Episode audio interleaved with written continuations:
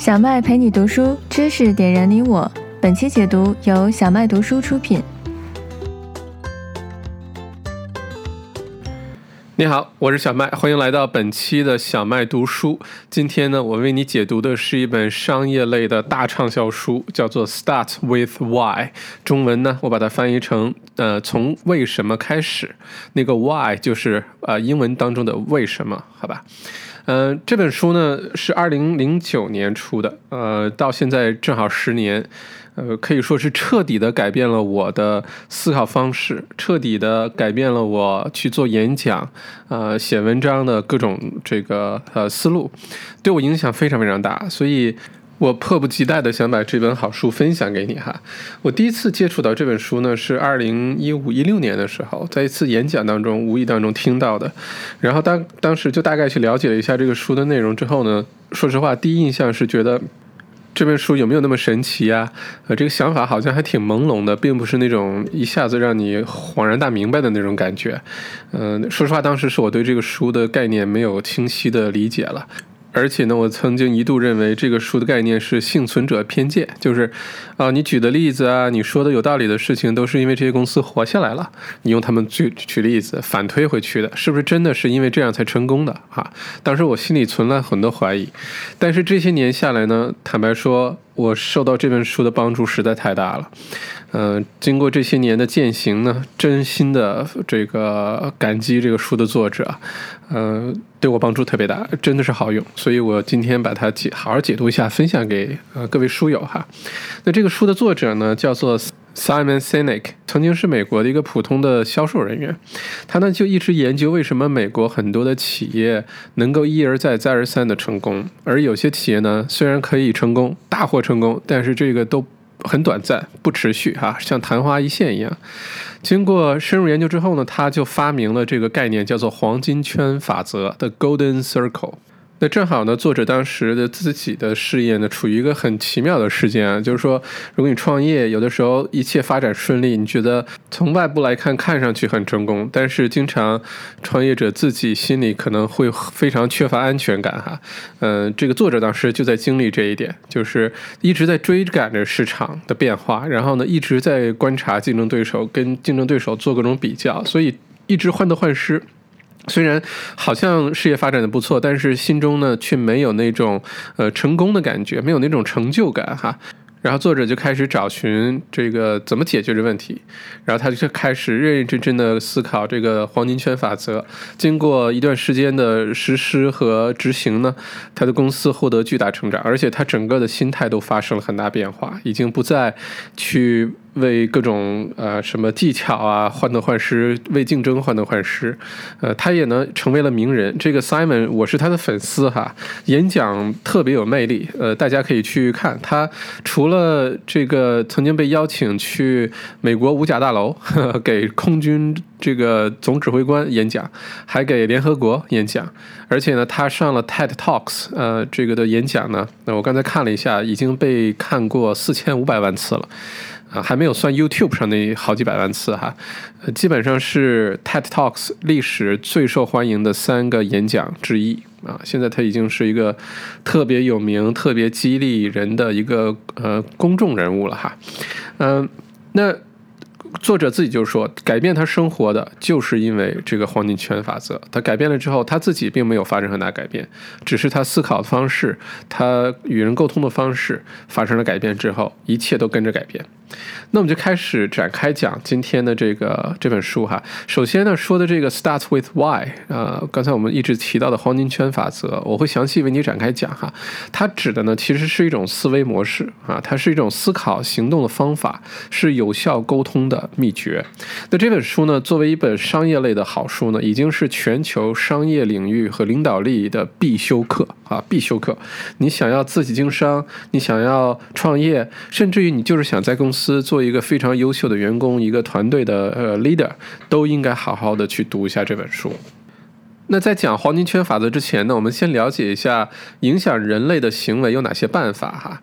那简单的来说呢，就两种，一种呢是操纵，英文是 manipulate；一种呢是激励，inspire。那这种呃操纵和激励的方法呢，它的这个结果表面上有的时候是是一样的，但它的这个效果和持续性，或者是它能激发起来有多少人来跟随你，这是完全不一样的。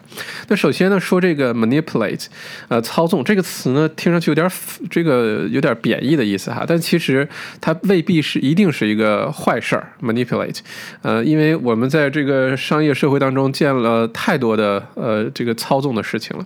操纵的手段呢，它的好处呢是呃这个见效快啊。你比如说我们见到的很多广告啊，呃，见到的很多的所谓的一些政策啊，可能都是 manipulate。他在激励员工的时候呢，也简单粗暴，尤其对于大型企业来说，设置个 KPI 啊，呃，或者是设置一些奖惩的制度啊，呃，这个其实本身都是 manipulate，都是操纵。操纵的这个方法呢，对人人类行为的影响呢，是来的汹涌，但去的澎湃啊，见效快，但是你很难建立起一个持久的忠诚度。无论这个忠诚度意味着内部的员工还是外部的客户，好吧？那具体的说呢，操纵呢有两个方面，或者呢是创造恐惧感，那或者呢是创造渴望。这也是我们经常说的胡萝卜与大棒啊，the carrot and the stick，就是要不然奖励你，要不然就吓唬你、惩罚你啊。那创造渴望的这种操纵方法呢，其实特别常见，尤其在市场推广上啊，我们经常看到类似的这个手段，比如说打价格战啊，我比其他人的都便宜啊，买一送一啊，加量不加价。还有包括像这个之前小黄人动画片出来的时候，麦当劳送玩具，买 Happy Meal 送你个小玩具，呃，甚至现在澳洲这个 超市，呃，狮子王小玩具的促销，这些呢其实都是在用呃操纵的手段，创造出一种渴望，让消费者啊想要去呃这个为了获得这个东西，或者是占这个便宜啊，享受这个优惠价格而去进行消费。那这个确实是见效的哈，而且是广泛。被应用的一次又一次应用的，那你你也许会问，这个方法有什么问题呢？OK，如果是通过创造渴望这种操纵的手法来做事呢，这个时候做广告就像是吸大麻一样，就是你想要提高销售额，OK，就做广告呗，花钱做广告，然后这个。大麻的劲儿过去了，你这个兴奋的劲儿过去之后呢，你这个销售额就下降下来了。然后下一轮怎么办呢？继续花一个大的价钱做广告，然后又来一轮新的销售增长，好吧？所以呢，它并不是一个呃靠自己的一个这个增长，而是一轮又一轮靠外部的，比如说广告啊或这些营销手段去刺激它形成的这种增长啊，并不持久，因为你一停止宣传，这个效果马上就消失。那，呃，这个书中也说呢，其实消费者呢，在不清楚品牌的 why 之前呢，客户买的都是你的产品啊，并不是你的品牌。所以，这个一旦你从他们的视野当中消失，广告不做了，马上他们就不买你的产品了，好吧？那这 一个好的例子，咱们国内的例子就是脑白金喽，啊，这个史玉柱的脑白金，哇，这个天价广告哈，铺天盖地，中央电视台，包括什么？春节联欢晚会，这广告有的时候哇，销售额剧增，广告一没，大家就慢慢就把它给忘了，就忘了为什么要去买倒卖金了哈。那这是通过创造渴望的一种操纵方法，还有一种操纵方法呢是创造恐惧。创造恐惧啊，这个在商业当中其实不常见。那总不能说你不买我的东西我就干掉你，这不太可能对吧？但是呢，在政治当中或者这个管理人民当中经常常见啊。那我们之前为大家讲解的那本书《呃无所畏惧》里里面也提到哈，美国政府用这招用的特别好。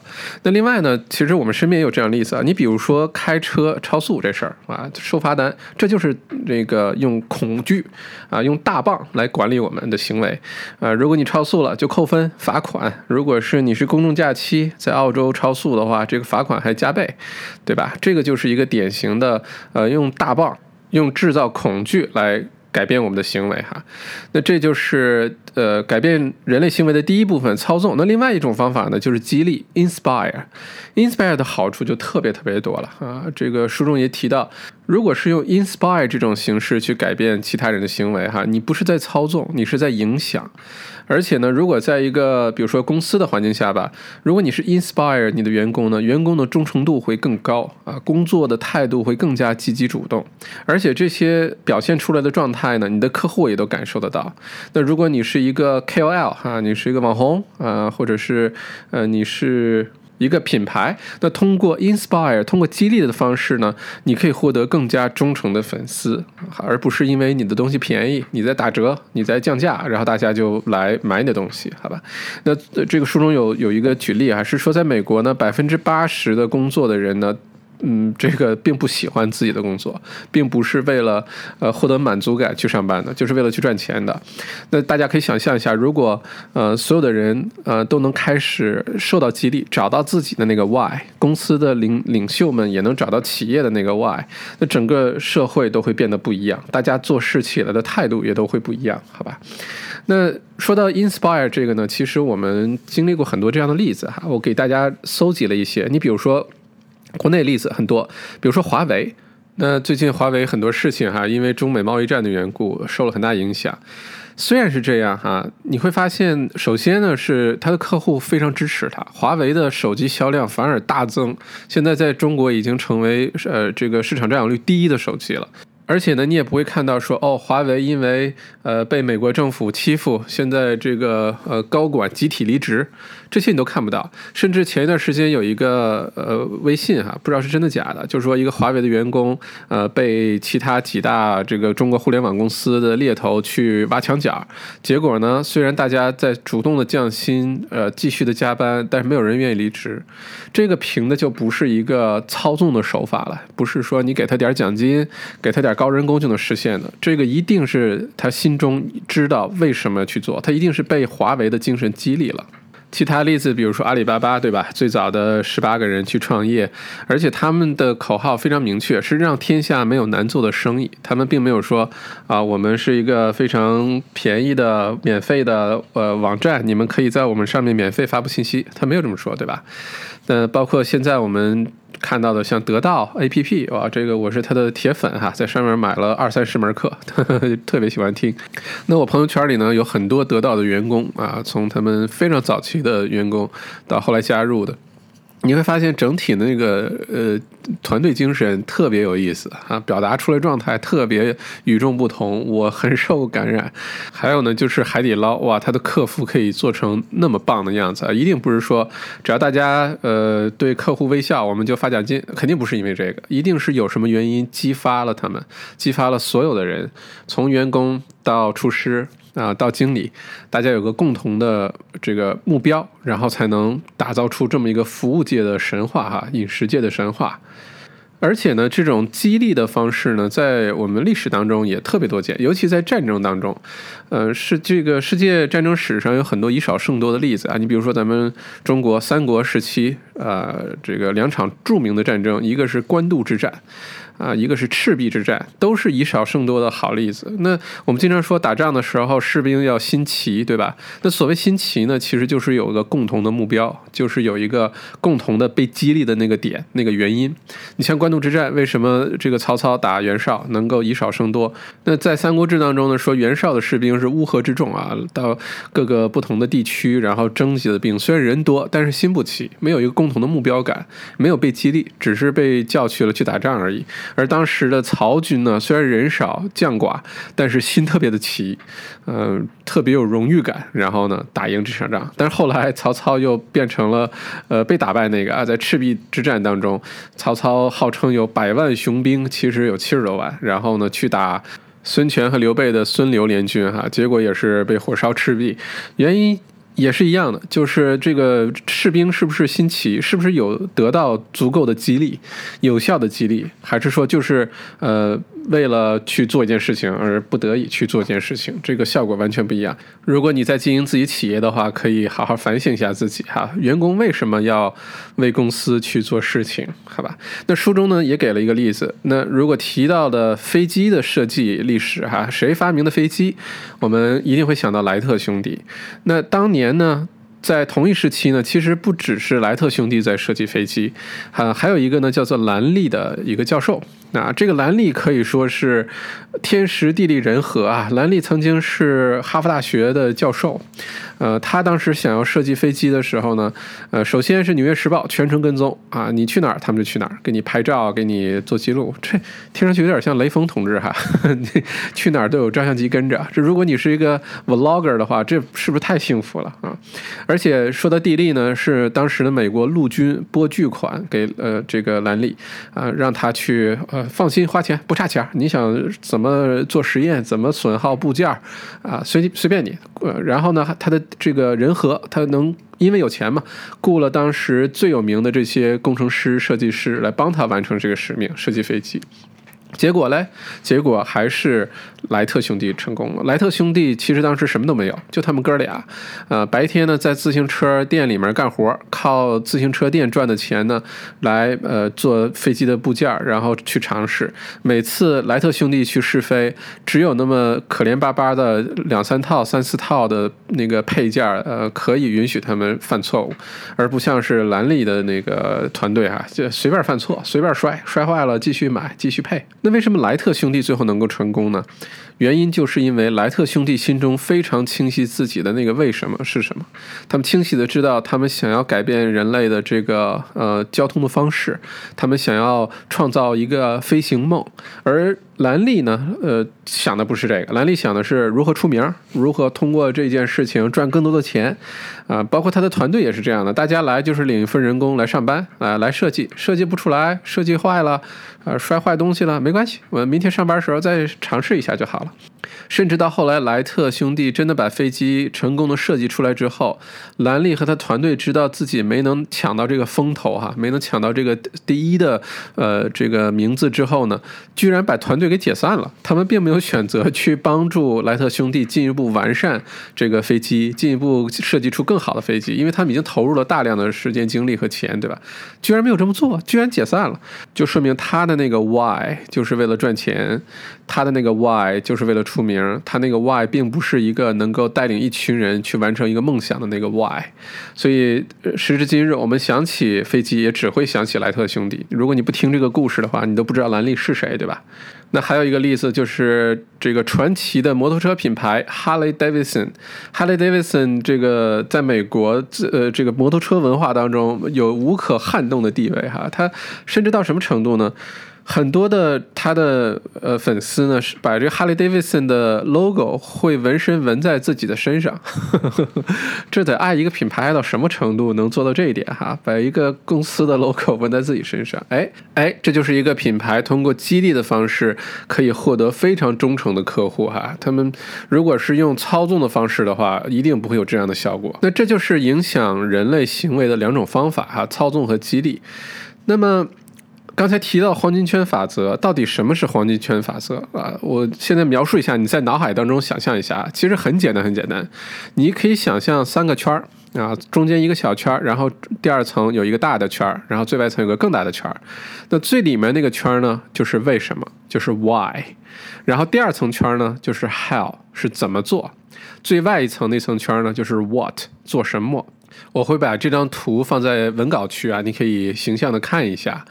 你会发现呢，这个圈的设计是从内到外的。为什么是在最里面？然后是怎么做？然后做什么？这也正是黄金圈法则的核心，就是它是我们的思考方式，它是我们做事的呃方式，它是我们呃表达的方式，就是由为什么开始，由内而外的开始。那你可以问自己了啊，你这个做公司创业是为了什么？是为了赚钱吗？呃，不是，赚钱是结果啊，不是为什么。那你为什么要每天早起呢？你为什么要每天去上班呢？为什么困难重重、压力巨大还要创业呢？客户为什么要买你的产品不买别人呢？这些都是为什么。然后呢，就是 how 怎么做？怎么做呢？就是它其实是实现那个为什么的手段和方法啊。呃，当然了，我们有的时候给它起别的名字，比如说一个公司的竞争优势啊，一个公司的秘密武器啊，一个公司呃这个流程的优化呀等等，这些都是怎么做 how，它是那个手段，好吧？最后一层呢，这个 what 做什么？它呢其实就是你的产品或者你的服务。你会发现呢，绝大多数企业都非常清楚自己在做什么啊，自己的服务是什么，自己的产品是什么。有些呢也很清楚自己呃怎么做，怎么去实现它。但你会发现。很多企业根本说不清楚自己为什么要这么做，他的领袖也未必知道自己为什么要这么做，好吧？这个黄金圈法则说起来很简单啊，但为什么它能真的这么工作啊，这么有效？那作者在书中也介绍呢，它其实一个巨大的秘密是，它和人类的大脑思考结构是一致的，和我们的生理结构是一致的。那大脑的结构呢，内层有一层叫做脑边缘中枢啊，英文是 limbic brain，脑边缘中枢负责干嘛呢？负责的是管理。情绪、记忆和注意力。那大脑的外层呢，叫做 neocortex，叫做大脑皮层，它负责的是分析啊、接收信息啊、语言啊、推理啊这样的。那如果说我们想要把一个信息有效的传递给其他人的话，从内而外的传递是最有效的啊！你先让大家呃感觉对你有好感，感觉对你有信赖，感觉哎你这个有意思，然后他才去思考啊你是怎么做的，你做的具体是什么，这就是一个一个非常有效的办法。如果反过来就不行了，反过来呃很容易让人起疑心啊，很让人过度的思考啊，然后。思考完思考去，也不知道你到底要为什么要去相信你，为什么要去跟你去做一件事情，对吧？那作者也举个例子哈，苹果电脑和戴尔电脑，哇，这个例子太棒了。虽然都是电脑公司，但是你会发现每个公司呢卖电脑的方法不太一样。那以戴尔电脑举例哈，曾经大获成功，对吧？它的特点就是便宜啊，稳定，嗯，所以很多的公司甚至大学用的都是戴尔电脑。他们的电脑的销售广告一般都是这样的：我们的电脑特别的好，外观设计漂亮，操作起来很简单，而且我们的配置现在是市场上最新的配置，我们的价格又很便宜，你要不要买一台呀？你会发现他一直在说那个 what，在说那个什么，对吧？在说他的产品。那另外一个呢？呃，苹果电脑做的就完全不一样。你看苹果电脑的广告怎么做的？他说这样。我们做的每一件事情都是为了突破和创新。我们坚信应该以不同的方式思考。我们挑战现状的方式是通过把我们的产品设计的十分精美、使用简单和界面友好。我们只是在这个过程当中做出了最棒的电脑。你要买一台吗？然后作为消费者，你会觉得哇，这个广告。听到你耳朵里那个那个影响是完全不一样的，对吧？这是为什么很多的电脑公司做做做就不见了，而苹果能够这么持续的深入人心的去做它的那个品牌，哪怕是苹果电脑贵，你看它的忠粉，包括我在内哈，也会这个去买，并不会因为。有其他竞争对手开始模仿他们的产品，然后卖的比他们便宜，你就去买他们，对吧？你还会一直做一个忠诚的苹果粉，就是因为他跟你沟通的这个方式不一样。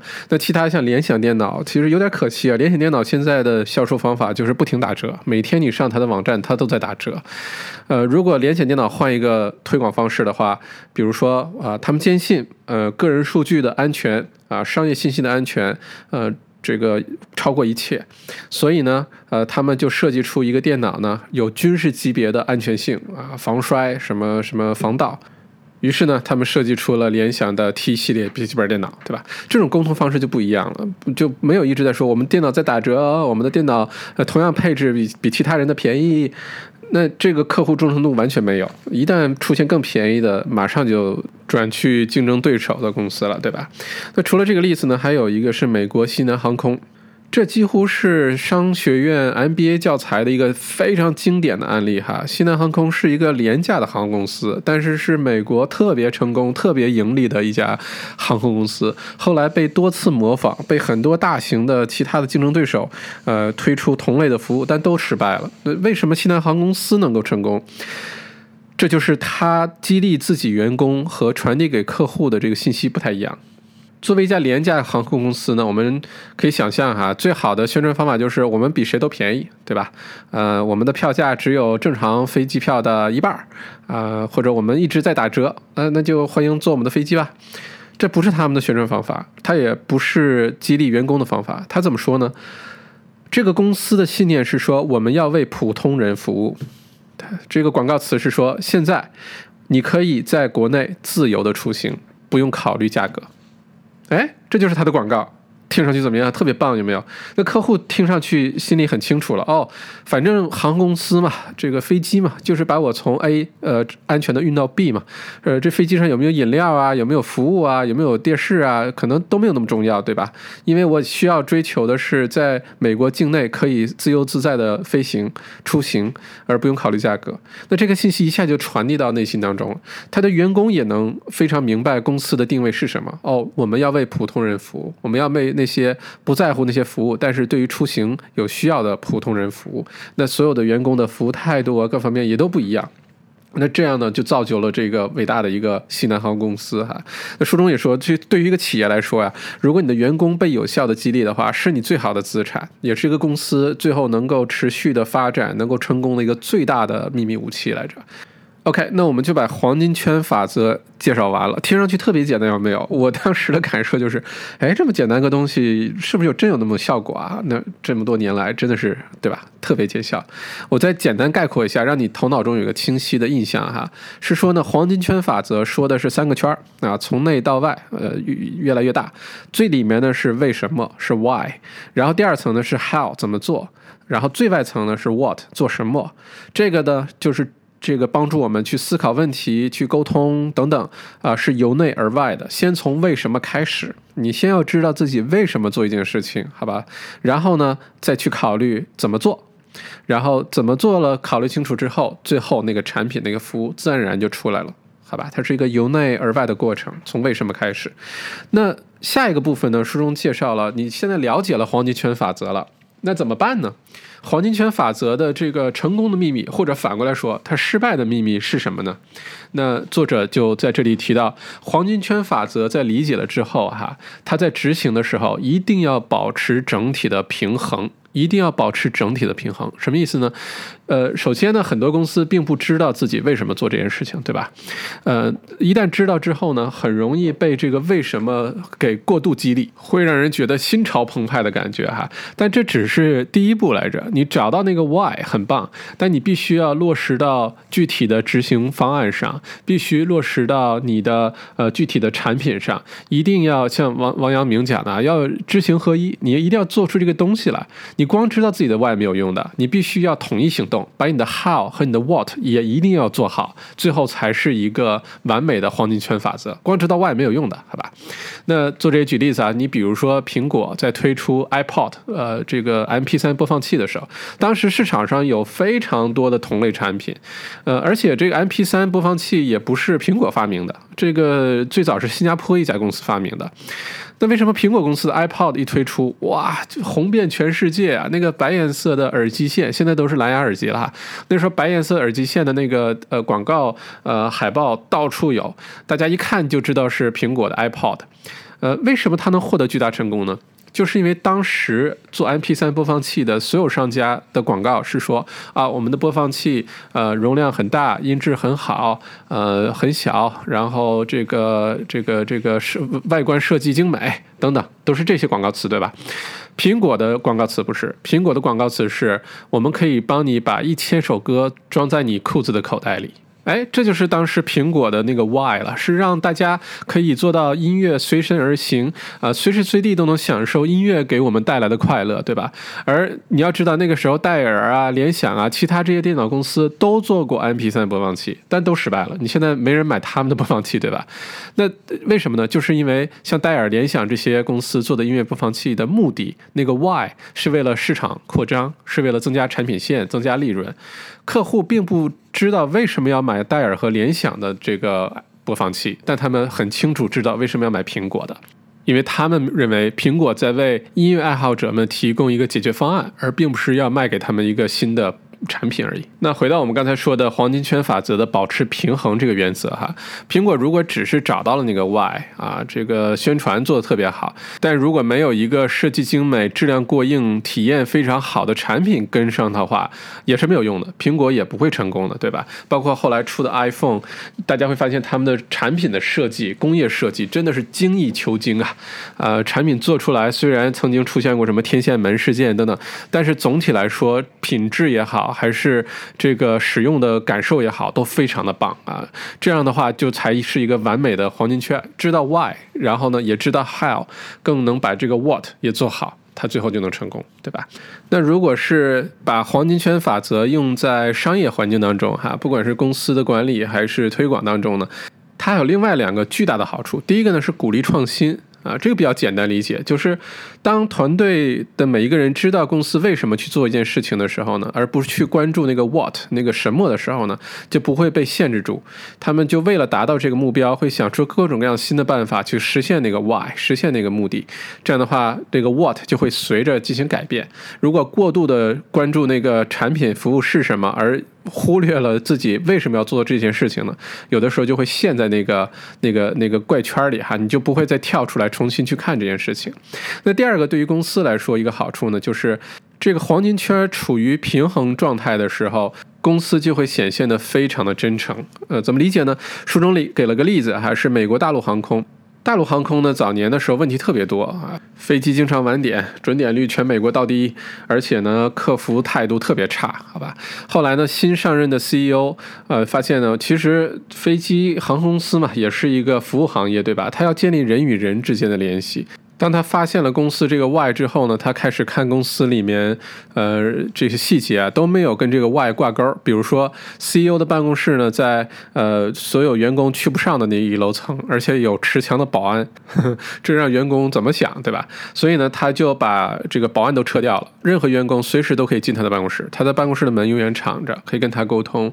他还把跟他这个不认可他这种行为的，呃，高层三十多位高层，一共就六十几位啊，全给开除了，重新吸引那些跟他有共同价值观、共同认知的人一起来打造这个公司，结果哎，大获成功，好吧？所以这个呃黄金圈法则光了解没用哈，在执行当中呢，整体的平衡非常的重要，非常的重要。呃，不管是呃如何执行和最后体现出来的那个产品、那个服务，都必须。做到知行合一。如果你现在经营公司也好，还是你工作也好，出现呃一些被卡住的感觉哈，不知道该怎么办，或者是出现很迷茫的状态，那这个就给了我们一个很好的提醒。你先找到自己那个 why，对吧？你为什么上班？你为什么要做这行啊？你是为了赚人工，为了养家糊口，还是你真心想想做这行？你想有一个发展？你为什么要经营公司？呃，是因为你就想挂一个老板的头衔，还是你真的想做点什么不一样的事情出来，对吧？想好那个 why 之后呢，开始认认真真审视自己的 how 和 what，看你做事方法对不对，看你做出来的那个东西对不对。如果你觉得自己被卡住了，觉得迷茫了，说明你的目标有问题，说明你的那个为什么可能有问题，你要重新的去认真思考这件事情，好吧？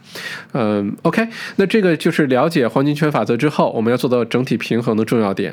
那下。一个部分呢，就讲到了黄金圈法则与影响力之间的关系。那这一部分特别好玩哈，很多的故事。嗯，那首先呢是，呃，作为一个公司的领袖呢，他的工作呢，其实不是参与每天的经营啊，参与所有细节的这个执行啊，不是的。领袖的真正工作呢，是帮助企业、组织和团队理清楚、找出来，并且能够去坚守那个 why 啊。这公司为什么存在？这公司为什么去做这件事情？这个团队为什么要去做这件事情？这就是领袖的工作啊！理清楚，并且找到那个 why。至于那个 how 或者 what 呢？啊，这个怎么做或者做什么呢？可以有专门的人去执行它哈。但作为领袖呢，要有这种影响力，让团队从上到下都必须非常清楚了解公司的 why 到底是什么。好吧，这公司为什么啊？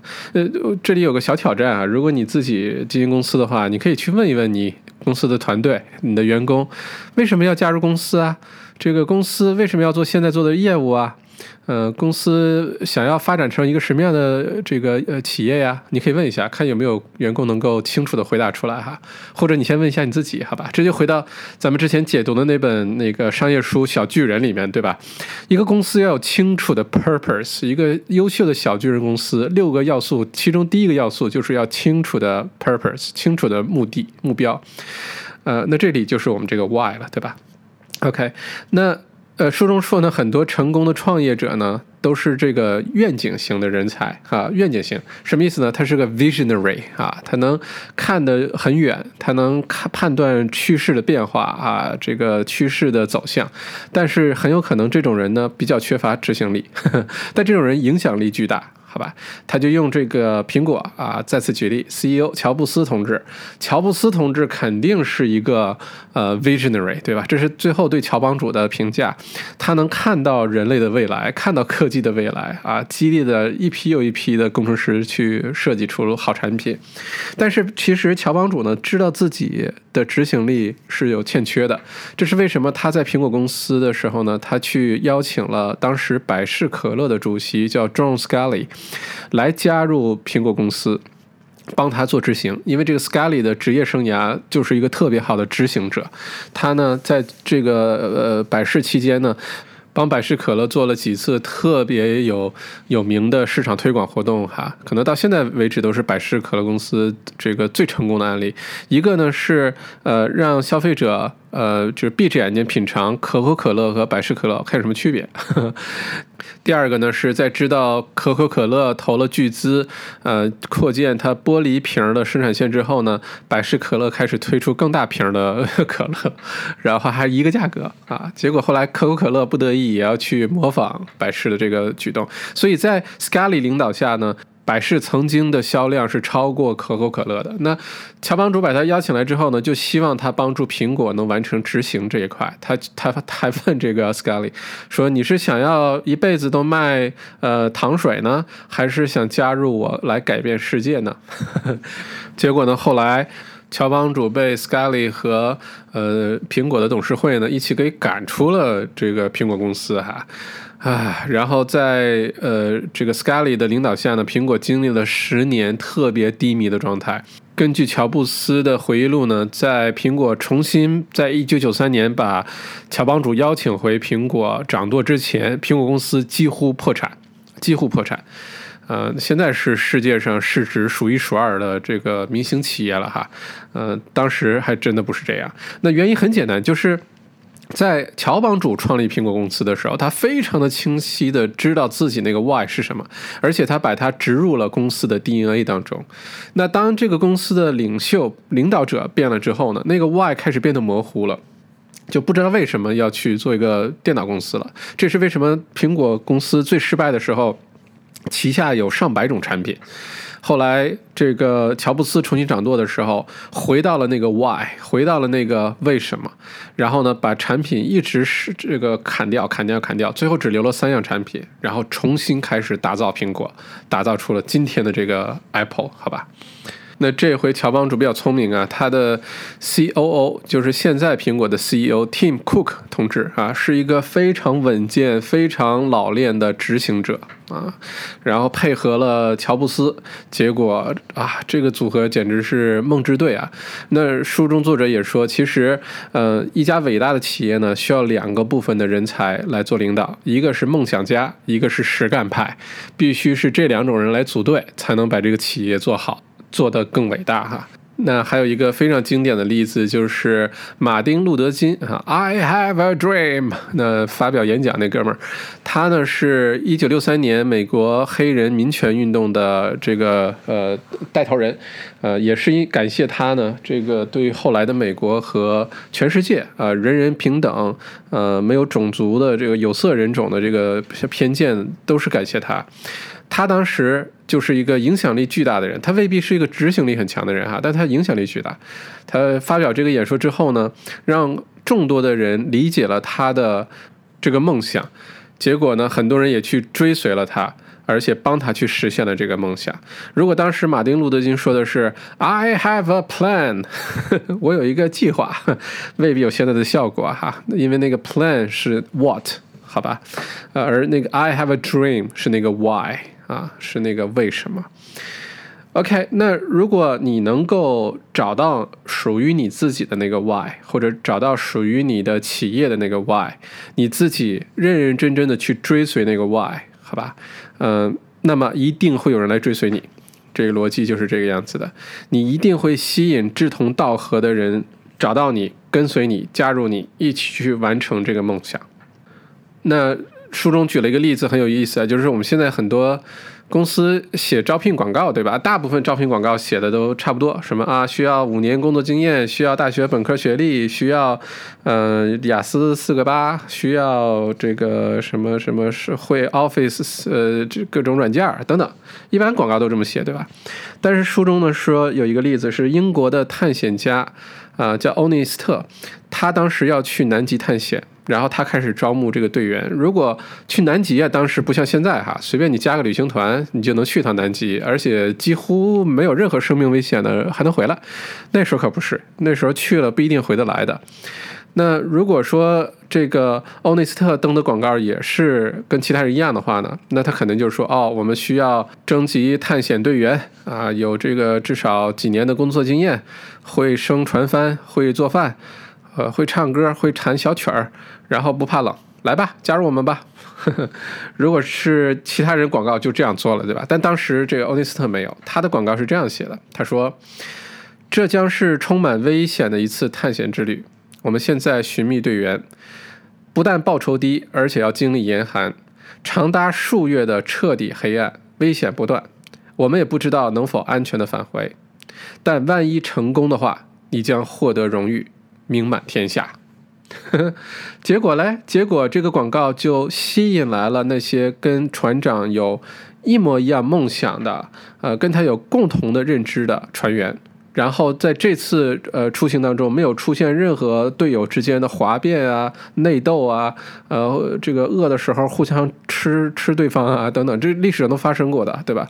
但他这次就完全没有，顺利的去，顺利的回来，完成了这次壮举。那其实就是他吸引来的人不一样。那对于我们企业在招聘的这个环节非常重要，就是你招来了一个什么样的人。如果只是为了一个工作来了，为了赚人工来的，你吸引类人，你会发现之后他是否真的认同企业文化，呃，是否能跟其他的队友一起拧成一股绳去去做事，是否愿意主动的去加班，为了完成一个更好的这个任务，都跟你招聘这个选择环节有关。如果你吸引来的人，是跟你有共同认知的，是跟你共同有这个 why 的，那么你吸引来之后，你会发现这个团队的战斗力就会非常强，好吧？这是给我们如果是经营企业或者创业的一个非常好的启示哈。那书中提到了一个有意思的，叫做芹菜测试。芹菜就是我们吃那个绿了吧唧那个芹菜哈，非常高纤维啊。什么叫做芹菜测试呢？是说。呃，公司的那个 why 要非常的清晰，非常非常清晰，甚至于如果大家都知道那个 why 之后呢，可以预判你的选择是什么，预判你要做的事的这个方式是什么。比如说你去超市，好吧，如果你买了好几样东西，你买了芹菜，买了苹果，买了酸奶，买了奶酪，买了肉，买了薯片，摆在你的这个面前，你去结账。在结账之前呢，如果你的那个 why，你的那个为什么是说我要吃的很健康，好吧？如果这个是你个人的追求，或者是你公司的这个那个追求的话，那其实外人很容易就判断哦，你一定会把芹菜留下来，你一定会把比如说苹果留下来，你一定会把薯片儿放回去，对吧？会把饼干放回去，这个就是芹菜呃测试了。那作为一个公司来说呢，那个 why 当无比清晰的时候呢，可以通过芹菜测试来帮助你选择这个升职的内部人员啊，什谁来升职做团队的带头人啊，谁来升职做这个部门经理啊，就可以用用这个芹菜测试，用公司的这个为什么来测试。那另外一方面呢，作为一个企业的领袖的话呢，其实有的时候要自我反省啊，因为经常面对的诱惑选择有点多，你是否能够坚守初衷的那个 why 非常重要啊，呃，有的时候呢，这个机会越来越多，好的建议太多的时候，越容易迷茫。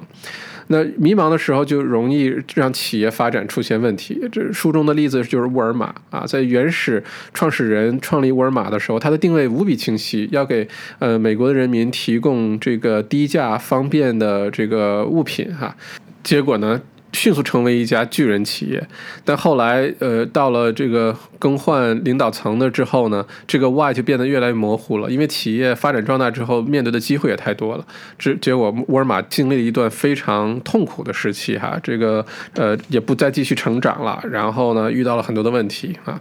那当我们经营企业的时候，当创业的时候，当机会太多的时候，好吧，呃，怎么办？那我们就用这个芹菜测试，用我们最开始做这件事情的那个初衷，那个为什么，来帮我们过滤，来做决策，来帮助我们来抵制诱惑。我们可以时刻的问自己，我们是为什么要做这件事情？那现在面前出现的这个机会是帮助了我们更好的做那个为什么，还是会分散我们的注意力，让我们不能更好的去做那个为什么？那如果这个问题不停的问自己的话，这答案就很清晰了，好吧？嗯，这我深有体会哈。有的时候机会太多未必是好事儿，有的时候就真的是慢慢的你就忘了为什么要做这件事情了，嗯。那书中说，这个企业传承当中这种问题太常见了啊，在全世界当中都很常见。呃，企业也好，个人也好，当获得一定成功之后，他的这个理念就开始变模糊了。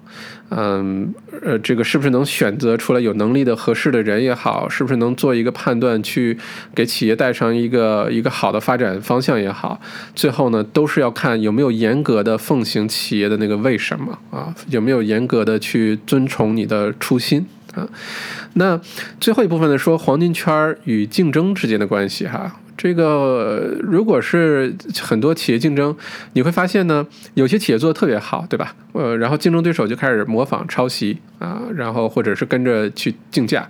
你会发现，如果用黄金圈法则经营企业的话呢，首先你可以避开那些恶性的价格竞争，好吧？因为你并没有。呃，一直的用呃低价、用优惠、用打折来吸引的客户，你吸引来的客户都是非常认同你的价值观，非常认同你品牌的理念，非常认同你的这个 why、你的为什么的那些客户，这是一个好处。另外一个呢，其实这是我的一个心法，分享给你，就是说，当你在做事的时候呢，很多时候你的竞争对手会不停的学习你你的那个 what。好吧，它可以提供同类的服务，啊，或者是卖同类的产品，甚至有的时候你的竞争对手知道你的 how，他知道你是怎么做到的，好吧？但很多时候你的竞争对手未必知道你的 why，啊，他不知道你为什么要这么做，啊，这也就是企业战略这个最高层次的境界，就是你的竞争对手不知道你为什么要这么做，不知道你定这个战略的原因，啊，定战略的初衷是什么，所以呢，只能跟在后面模仿。而不能完成超越，好吧？这个小秘密分享给你啊，嗯。OK，那这一部分呢，我们讲了黄金圈法则跟影响力之间的关系。你会发现，总结起来的话很简单，是黄。你如果学会掌握了黄金圈法则，并且能够去有效执行，保持黄金圈的这个平衡的话，你会获得巨大的影响力。好吧，作为一个企业来说呢，呃，你可能还需要一个实干派来帮助你。但是，优秀的企业一定是一个有影响力的企业，一个是一个呃，这个品牌的定位，你的 why 非常清晰的企业。否则，发展当中就会出现各种各样的问题。好吧，OK，那呃，最后一部分呢是说，当你了解了这个 why 之后，呃，你要学会呢选一个好的竞争对手。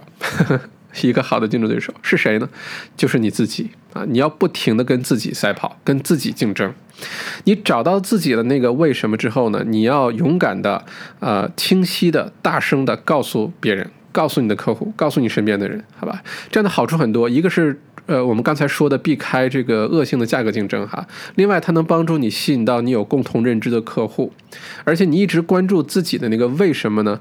你就不容易被外界层出不穷的各种什么操纵策略呀、降价策略呀一些这些东西给影响或者给带跑偏了。你就一直关注你为什么要做这件事情，而且你把这件事情做好。为什么要跟自己赛跑呢？那你比如说啊，如果你提供一个产品或者服务，客户问你，哎，我为什么要选你呀？你的竞争对手是谁呀？那你怎么回答这个问题？好吧，如果你知道你的竞争对手是谁，OK，你还能说出哦，我们友商有谁是谁，对吧？那客户为为什么要选你？哎，为什么要选你？一个非常有力量的回答是什么呢？是说我们一直在自我颠覆和自我迭代，我们一直在努力做得更好。现在的我们比六个月以前做得更好，六个月以后会比现在做得更好。你选择了我们的产品和服务，你可以放心。哎，你看这个说法就很不一样，对吧？并没有说哦，我们比竞争对手的便宜，我们比竞争对手的什么量多，呃，没有，而是说我们一直在自我迭代。我告诉你为什么要选我，因为我们对自己有更高的要求，我们跟自己比，我们自我颠覆。我们一直努力做得更好。哇，很有力量的一个说法，对吧？而且真的要做啊，别光这么说，对吧？那以上呢，就把黄金圈法则的内容就讲完了。其实听上去真的是挺简单的概念，对吧？但的的确确有颠覆性的作用哈。那你也许会问，咱们平时生活当中有没有这样的例子啊？用黄金圈法则去呃做推广的？我仔细考虑观察了一下，我发现其实身边很多挣扎的企业，像百货公司啊，或者是有的时候超市啊。其实他们都没有用黄金圈法则，他们一直在强调自己的产品，在强调自己的东西便宜，在打折，在用这种操纵的方法。那有没有成功的呢？我找到两个特别好的，一个呢是咱们上面说的那个，呃，通过呃这个罚款来减少超速的这事儿哈，有没有效？肯定有效的。但是它有没有更好的方法呢？我有一次开车忘了是开去哪里了，在高速公路上。看到这个一个广告牌，哇，写的特别好。他说，为了能让更多的人安全的到家与家人欢度圣诞节，请不要超速。哇，这我听完之后，你知道吧？他当然了，也要配合罚款了，胡萝卜大棒一起来了。但是这个击穿你心灵的那个感受和说，你如果超速，我就罚你两倍的款，给你扣两倍的分儿。好吧，都能达到同样的效果，但你觉得哪个效果更好呢？而且如果过了那个呃这个假期，过了呃扣分和加倍罚款的那个时期之后，哪个效果更持久呢？对吧？这是一个好例子。另外一个好例子，我发现澳洲的大学这点做得特别好。你会发现大学之间很少有人说我们的学费比某某大学更加便宜，或者说我们的大学比某某大学更容易入学。或者说，我们的大学比某某大学挂科率更低，没有任何大学用自己的 what，用自己的这个这什么，就用这个产品去做比较，对吧？都是在呃灌输自己的一个价值观。那个为什么？就为什么你要来我们大学？比如说，你比如说墨尔本大学，对吧？前段时间有过一个市场推广，它的那个广告词呢是，呃，聪明的头脑碰撞的地方，哎。你这个广告词写的多好！聪明的头脑碰撞的地方就是大学喽。另外，你像猫奈士大学哈，也有一个很著名的一个一次市场的那个方案，呃，叫做 Question the Answers 啊，质疑答案。哎，就鼓励你去用不同的方式思考，去质疑那些我们以为知道的事情，质疑那些我们的假设，质疑那些我们以为正确的答案，对吧？这就是大学的一个很重要的作用啊，是鼓励大家学会独立思考，对吧？对，这就是澳洲我发现的好的例子啊。还有呢，就是哎，你看我们的小麦内参，对吧？小麦内参大家知道啊，很多朋友可能都订阅了。那如果我用传统的方法去宣传小麦内参哈，有先说什么，然后再说怎么做等等，它广告词听起来可能这样，就说哦，呃，小麦内参免费订阅，呃，每天工作日这更新，然后为你总结呃澳洲的新闻信息、地产商业信息，然后发电子邮件给你。哎，这就是普通的广告。另外一个方法，如果按照黄金圈法则来推广的话，就变了。是说，呃，我们相信每一个成功的人士都有一个好的习惯，就是早晨起来读报。但我们也发现，现在大家获取新闻信息的途径很有挑战，经常是呃这个有偏见的或者不中立的。那小麦每天早晨起来为你整理澳洲各大主流媒体的新闻信息，通过电子邮件的方式，每天早晨七点推送给你。呃，虽然价值巨大，但永久免费，并且不接受任何的广告和赞助商，只为保持中立。哎，你觉得这广告怎么样？听上去不错吧？另外，像小麦读书，我也在认真想哈。这个小麦读书，一种打法是说，哎，我们的读书会很便宜。啊，每年只要一百九十七澳币或者九百九十七人民币，每周小麦为你读一本书，希望你有收获，请加入吧。这是一种广告方法。另外一种方法就不一样了，是说一本好书可以给我们带来的成长和对我们的帮助，往往是非常巨大的，尤其是跟澳洲息息相关的那些英文好书。但大家或者读英文书困难，或者工作太忙，没有时间读书。哎，括号我插句嘴哈，你看这就是为什么要读书，呃，为什么要加入读书会，对吧？括回，那小麦每个星期为大家精选出一本跟澳洲地产、商业、理财、个人成长有关的好书，为你进行总结，并制作成六十分钟的语音。每年五十一本好书，轻松升级认知。（括号我再插句嘴，你看这个就是那个 how 是如何实现、如何执行、如何办到，对吧？好，括回。于是我建立了小麦读书会，希望通过我的努力，能为更多的朋友赋能，也希望通过读书会聚集一批有共同想法的书友们，一起终身成长。